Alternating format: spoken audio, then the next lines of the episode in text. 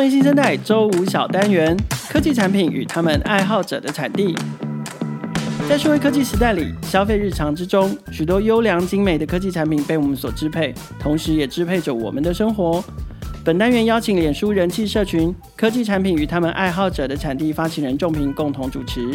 结合科技爱好者个人观点，还有产品经理的专业分析，创业小聚希望可以推荐新科技、好产品，为大家带来质感生活。同时，也进一步邀请大家一同思索与探讨，这些带来美好体验的科技产品是如何被打造出来的。耳朵借我，准备一起进入科技产品与他们爱好者的产地。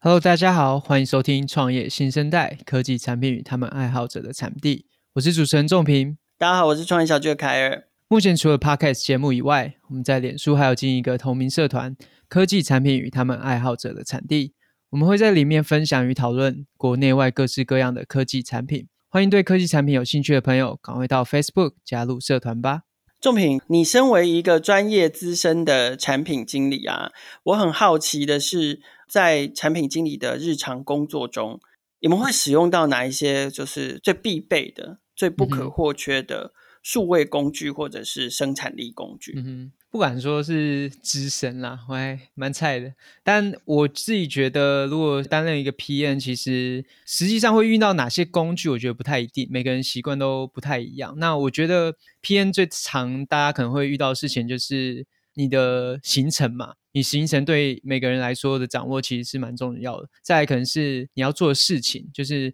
你的待办事项，你要怎么去排序，或是让你自己不要忘记。然后再来第三件，我觉得蛮重要的，可能是通讯这件事情，你一定会很常需要跟人家沟通，不管是。面对面的，或是线上的，或是文字，或是等等其他形式。那我自己这边可以分享三个我自己跟刚刚这三个主题蛮相关的工具。一个是一个形式力的工具，它是 Make 的。我其实不太确定它怎么念，它的拼音是 I T S Y C L。我觉得比较好用的是，我习惯把工具都呈现在我 Make 的右上角，就是选单列。我可以很快的直接，我不用开启任何的应用程式，它就可以显示我。Google Calendar 上的所有行事历，我觉得这件事情对我，不管是要约时程啊，然后查看我等一下有没有一些重要的时程，其实是。很有帮助的，因为毕竟你的行程如果满档，你就要想办法去厘清，说你今天有哪些时间是可以供你自己去做运用的。嗯、那再来就是通讯这件事情，我还蛮推一个 email 的应用程式，也是 Mac 的，叫 Spark。呃，因为信件真的非常多嘛，你可能有个人的，你也有公司的，那公司的可能有。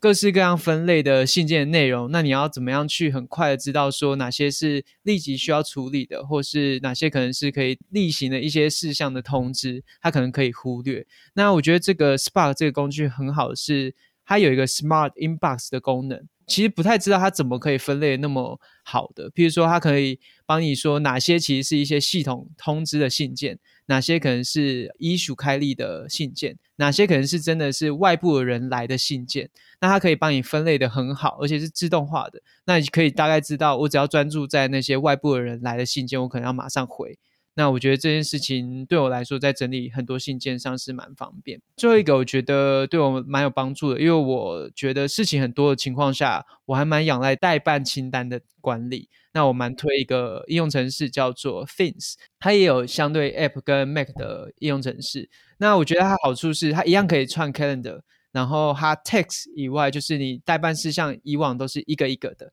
但它可以一个待办事项里面又有 Subtext 的概念。然后它可以上下去排序，呃，一个大 task 里面你的 subtask 的优先顺序，你可以很自由去排列。我觉得这对于 PM 在面对很多碎片化的事情的时候，因为你很多时候要很临时的需求，你可以很快的在脑中去排序你的要处理事情的优先顺序。我觉得对我工作上处理事情的效率跟避免忘记事情都还蛮有帮助的，就是算分享给大家参考。不过我发现现在在 Google Calendar 里面的那个 Task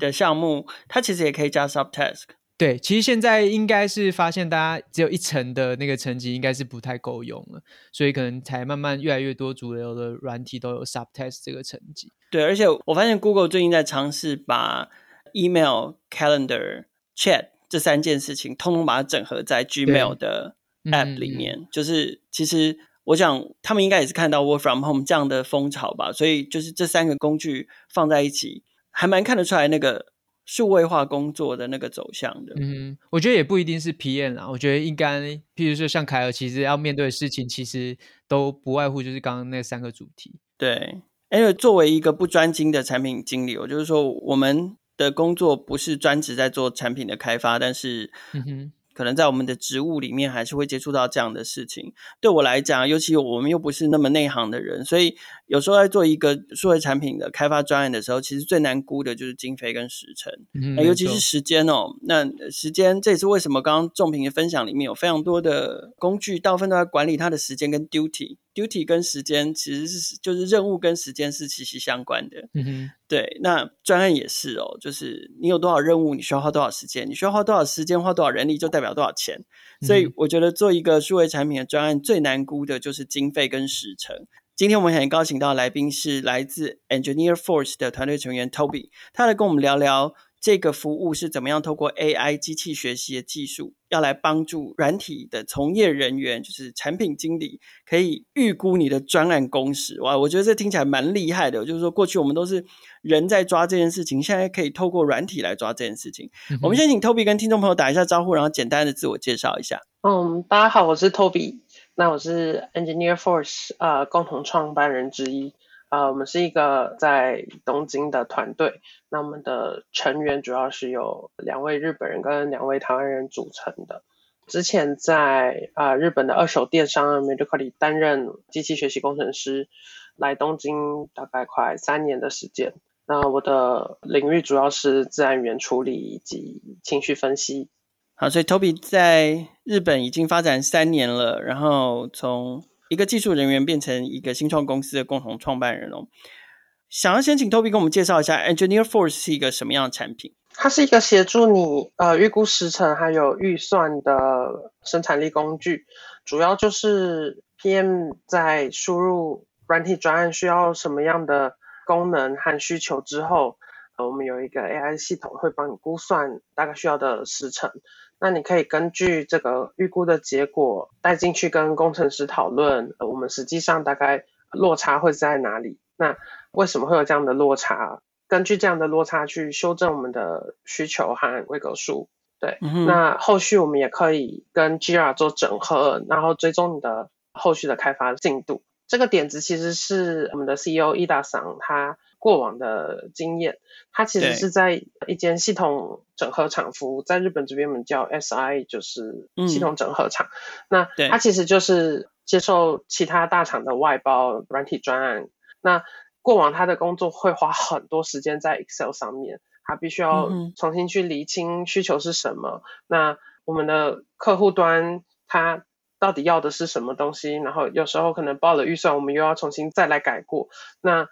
他觉得，呃，如果有一个生产力工具可以整合，然后更好的帮助他，或者在很前期的时候就可以大概知道说，这个模组是大的，这个模组是小的，那我们看这边的话，可能会比较有利于产品的进行。对，嗯，所以听起来你们一刚开始想要解决的问题，就是说让产品经理，让 PM 不要在一刚开始的时候就花那么多时间在做那个时程表跟经费的预估，对，至少可以有一个生产率工具可以帮他先把这个专案的大致的可能需要的时程或者是可能需要的经费的雏形把它做出来，是这样子吗？对，没错，没错。OK，所以这个是来自于你们 CEO 的点子，从自己的痛点出发，然后希望来解决这样的问题。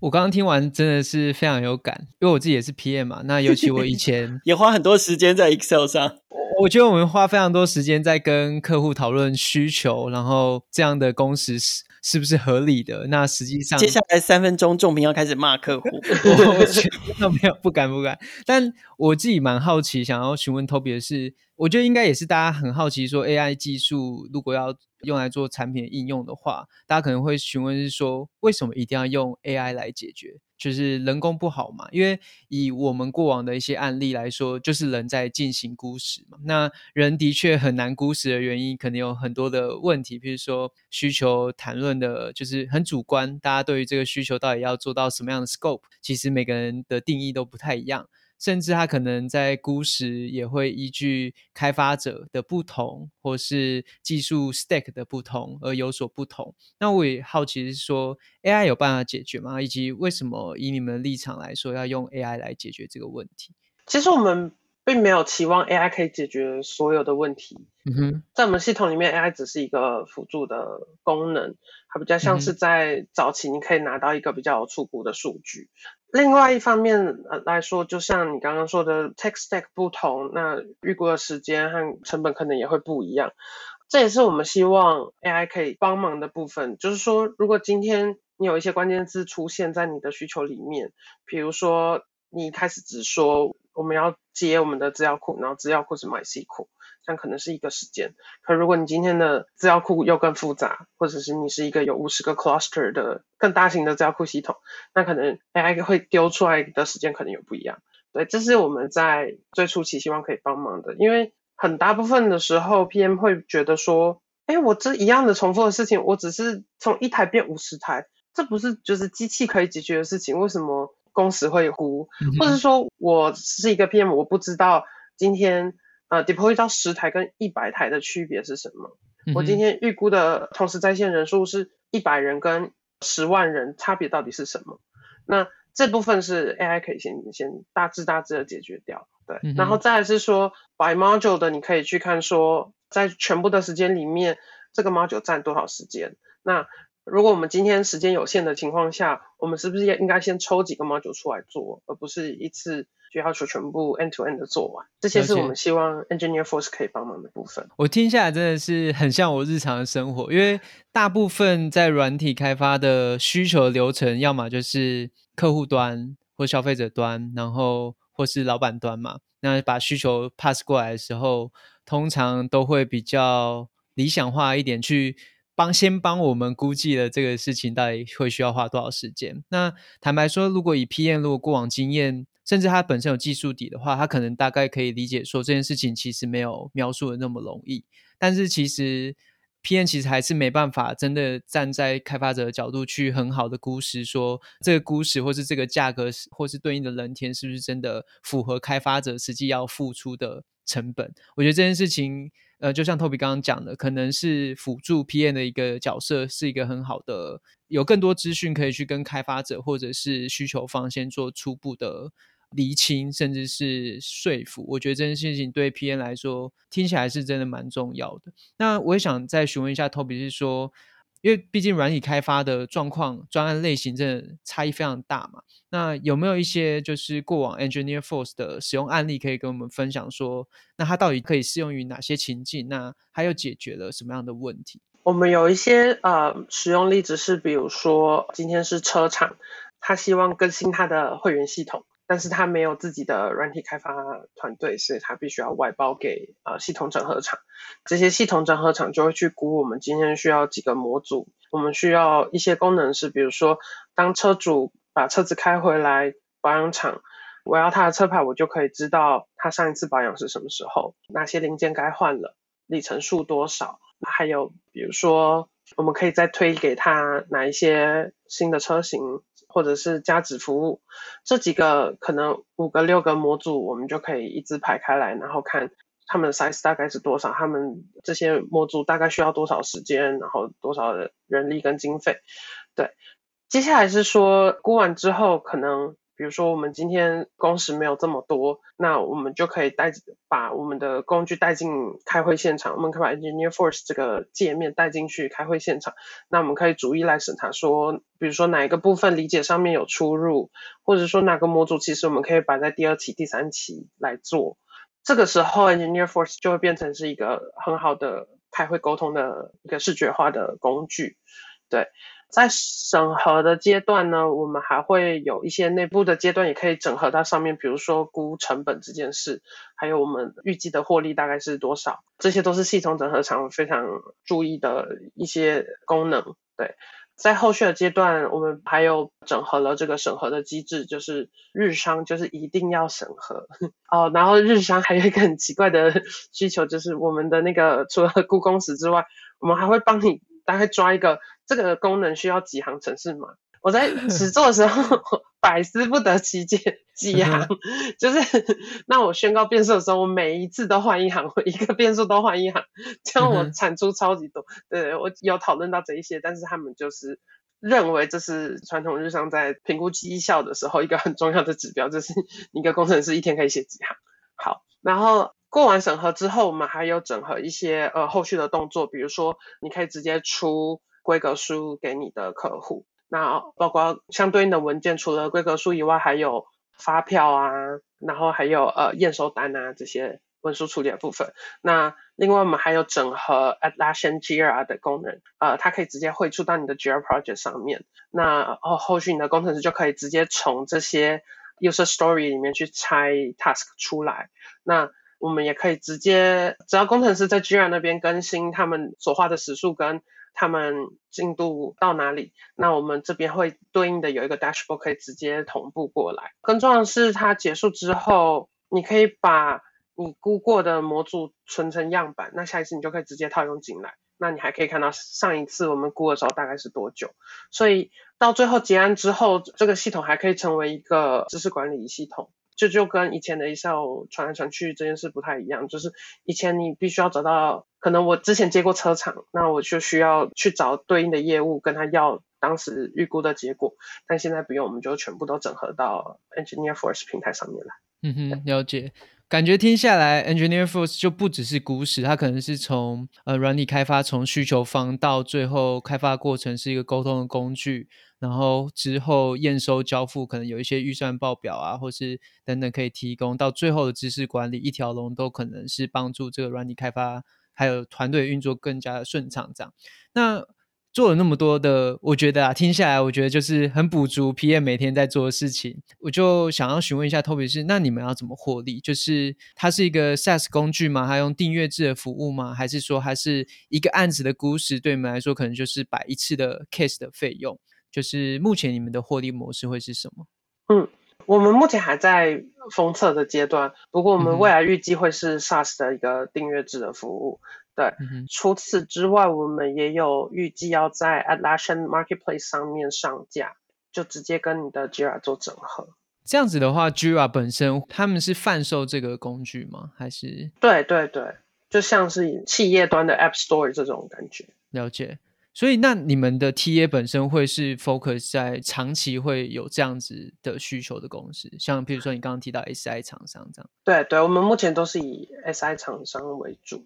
嗯哼，了解。好，感谢 Toby 在节目上半段和我们分享了 Engineer First 是如何透过 AI 技术帮助专案工时预估的更容易。不过，软体的专案跟团队类型真的百百种，AI 真的有办法取代人预估的工作吗？还是它就是一个辅助的工具？我们先休息一下，稍后回来再请 Toby 和我们分享 Engineer First 后续的发展。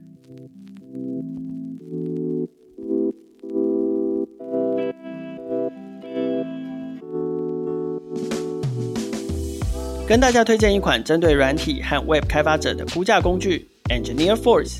只要输入专案预期的功能和模组需求，机器学习模型就会推估大致的预估工时。对预测结果不满意吗？在平台上，你完全可以手动修正，和案主逐条讨论，视觉化预算书与时程图。现在就登入 Engineer Force 的 IO 免费试用，让原力加持你的开案吧。我们也正在招募全端工程师，一样欢迎上 Engineer Force 的 I/O 与我们联系。欢迎回到科技产品与他们爱好者的产地节目现场。那我们继续和 Toby 聊聊 Engineer Force 的未来发展。Toby，我们在谈跟 AI 有关的产品或者是应用的时候啊，当然 AI 是近几年的热门话题跟关键字，可是同样的，很常会出现一个状况，就是说。AI 的 concept 非常好，可是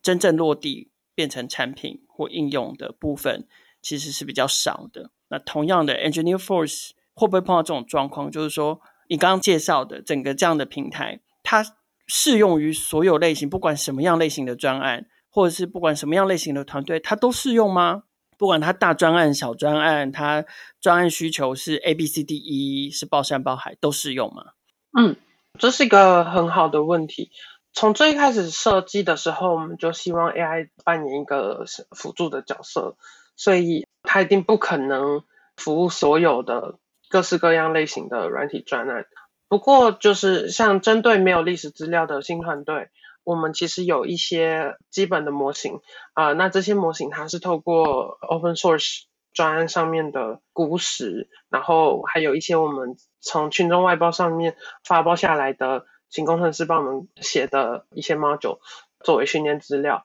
那提供给这些没有历史资料的团队。不过回过头来估时这件事情，一定是人做的比比 AI 好。所以我们应该还是只能仰赖人工迭代啊，然后比较像是用一个知识管理系统的角度来看 Engineer Force。嗯哼。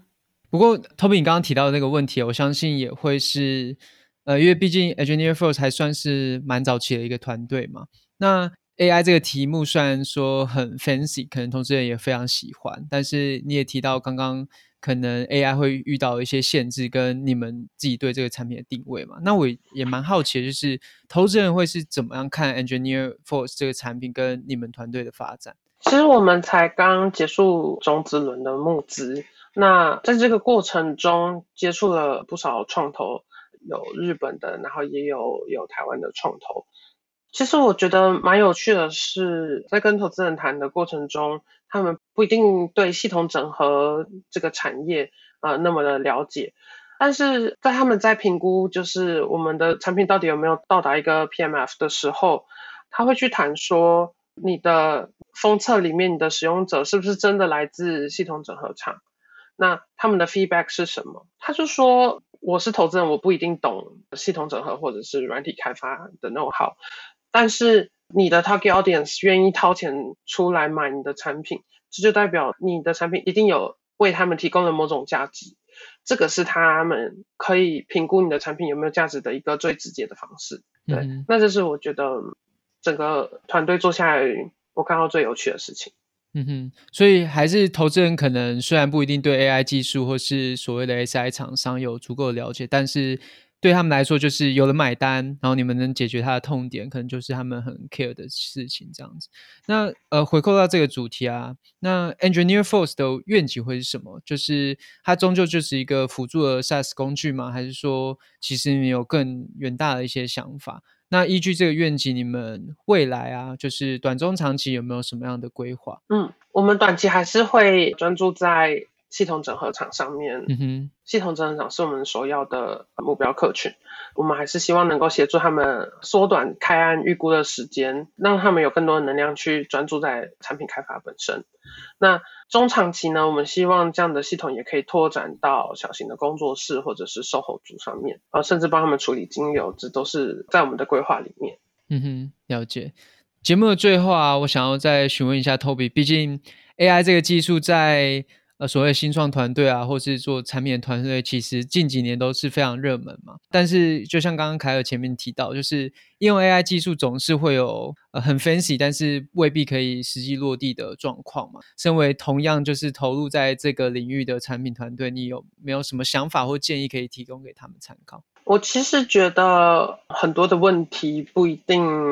AI 能够解决，或者是 AI 离落地其实还有一段距离。其实人擅长的事情，通常都不是机器擅长的。机器擅长的东西，比较像是在量比较大的时候，还可以比较快的去做判断。就是很多人都会这样讲，就是在做 AI 研究或者是机器学习工程师的人，他们从来都不会担心什么人有一天可以被 AI 取代什么的。这件事情本身还很远。但是如果从辅助的角度，呃，AI 有一个很好的切入点。可以整合到产品去，我觉得这是大家可以前进的方向，在辅助人类啊，然后就是在效率的部分，如果可以用 AI solution 来帮助使用者的话，我觉得这是一个比较合理的切入点。非常感谢 Toby 今天来节目跟我们分享 Engineer Force 创立的起源、现况还有未来发展。那最后 Toby 也跟我们分享了他如何看待 AI 技术，以及 AI 技术要如何帮助我们打造更好的产品。